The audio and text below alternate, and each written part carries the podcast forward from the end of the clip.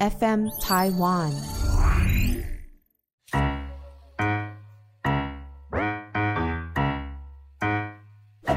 大家好，我是 Karen，欢迎收听 Karen 老师有意思。大家好，我是 Karen。这个农历三月十五，我们的这个五路财神之首，呃，玄坛元帅赵公明生日快到了，这是一年当中的这个重头戏。可是您有没有想过，纵使我们这个该求的也求了，该拜的也拜的，该烧的也烧了哦，而这个求了千百次，为什么还是没有感应呢？今天我们就来财神真经里面来找答案哦。其实财神真经里面有两段呃重点哦，今天跟大家来做分享。里头有写到哦，赵元帅即说立意曰：若有众生或因前因而富，或以精修而富，或想其祖先之成。这几句话明明白白的告诉我们呢，想要拥有财富，百分之百跟福报。有很大的关系，非常大的关系。有可能是因为你累生累世的福报而产生的财富，也有可能是因为你这一辈子做了很大很大的功德、很多的善事而得到财富。当然啦，也有可能是因为你的祖先的应用、祖先祖产留下来的财富，种种的可能都有。所以这几句话告诉我们。你想要拥有更多的财富、更大的财富，你就要有很多的福报。财神真经里面，赵公明还有讲哦，就是若能一心向善，济人利物，我即赐命东路财神、南路财神、中路财神、西路财神、北路财神，各按所辖之方，统帅当方土地，带领运宝郎君送财童子，以时在宝库之中输送财宝。使其财恒充足，流传后代，常为富有之人。若富有人身虽贫贱，而能守分按按命，填不平之道路，以利人行；架勾践之短桥，以立人设。无才能尽其力，无力能尽其言。无极敕命，长极仙官，将其贫瘠除名。好，就如同财神真经里面所讲的，我们只要多行善、多布施，然后济人利物，他就会命令他所管辖的这个所谓的呃运宝郎君啦、呃送财童子哦，呃帮你拨款，甚至帮你在评级上面除名，帮你登为富级，呃变成贫穷变成小康，然后甚至可以让你得到一些意外之财，这个都跟你的福报有关系哦。在三月十五，农历三月十五，我想大家都会去拜财神。那我们扪心自问哦，如果你是财神爷，你高高在上，你这样子看下去，数以千计的人来跟你膜拜，来跟你求财，你会把钱拨给谁呢？有时候我们再想想哦，为什么这个神明这么多哦？那我们的玉帝为什么要把赵公明封为五路财神之首？我们在讲财神，他管的是钱哎。而钱呐，本身是非常敏感的东西耶。所有的争端啊，所有的社会事件、社会案件，我们都知道都是因为钱的关系嘛。那赵公明被封为五路财神之首，我们相信绝对是因为他有异于常人的德行，他的德行绝对是第一名的哦，所以才封为五路财神之首。而这个德行，也就是所谓的行善布施。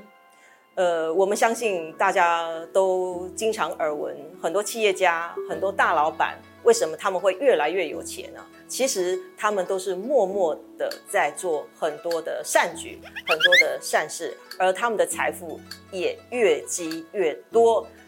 拜财神这个不能免俗的烧这个财库香，非常的重要哦，这个也是要的。但是我们要怎么样？求财神、拜财神才能够真的有感应呢。我们今天在节目当中给大家三个非常重要的事情来提醒给大家。第一件事情，必须要明明白白、清清楚楚的告诉财神爷你的姓名、生日、生日农历、国历都可以，还有你的居住地址，不是户籍地址，是你现在住在什么地方。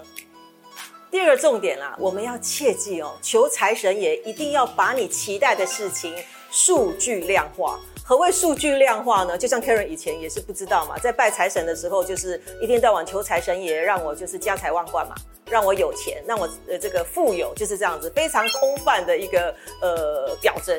但是其实哦，我们何谓数据量化？例如说。您想要求财神爷让你这个加薪啊，让你升官，你可以很明白的告诉财神爷说啊，因为我现在的薪水是三万，是不是拜托财神爷，您让我在这半年之内或者一年哦，这个时间把它定出来，而我可以加薪到三万五千元，这个是所谓的数据量化，明明白白的讲清楚，也或者是说您是业绩单位、业务单位，您想要争取某一张订单，而这张订单的金额大概是多。多少钱？而这个厂商是什么厂商？在什么地方？这是什么样的案子？什么样的 case？讲得越清楚、越明白越好，把它数据量化。要不然，其实。呃，就像我们刚刚讲的，我想要祈求大富大贵，可是你觉得大富大贵可能要一千万、两千万，可是财神爷可能觉得两千块就不错啦，也蛮好过的，对不对哦？但是你的数据量化也不可以太夸张、太离谱，对不对？可是你现在的薪水是三万块，你要求财神爷在这个半年之内帮你加薪到六万块，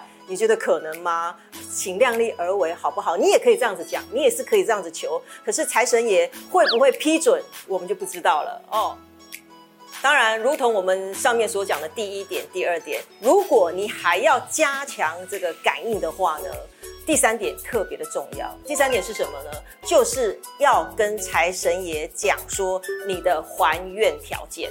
当你达成了这样的目标的时候，你的还愿的条件是什么？而这个还愿的条件最好也是数据化，好不好？哦，例如说，你有可能从三万块钱的底薪调涨到三万五千元。多了这五千块钱，你要可能你要提出十趴，或者是提出五趴，呃，提拨一趴来作为回馈，就如同我们前面所讲的，你要拥有这样的财富，跟你的福报是成正比的。而这个福报当然跟你的行善布施的这些计划是有关系的嘛，对不对？所以这个提拨所谓的呃这个呃行善的这样的预算呢，或者是说这样的许愿还愿的内容是非常重要的。不过你也可以说，你要你要把多出的这五千块钱提拨个零点一趴啦。不过有时候想一想，这零点一趴才多少钱呢？五块钱是不是？呃，你也是可以这样子许愿呐哦。但是财神爷批不批准，我们就不知道喽。Karen 在这里哦，想要教给大家一个小小的方法，就是说，当我们去拜财神爷之前，不妨不妨到附近的这个便利商店去做个小额捐款。而这个小额捐款是不是都会有一张收据？这个收据呢，可以连同我们在拜财神的时候，跟财库金放在一起。然后很虔诚的告诉财财神爷哦，我们今天已经把这个善举，这个呃行善的这个举动已经做在前面了。呃，请财神爷护佑我。呃，我们刚刚讲的这个数据化、量化的这些心愿，明明白白的告诉财神爷，我们已经例行这些善事，请财神爷批准我们想期待的这个财富。所以，我们知道拜财神要有感应的话，其实跟你的福报是有绝对的关系的。而这个福报源自于你日常的行善布施。呃，你日常不行善不布施，当然你就没有办法得到财神爷的护佑哦。所以，记得要财神爷批准你的财富，要多行善多布施哦。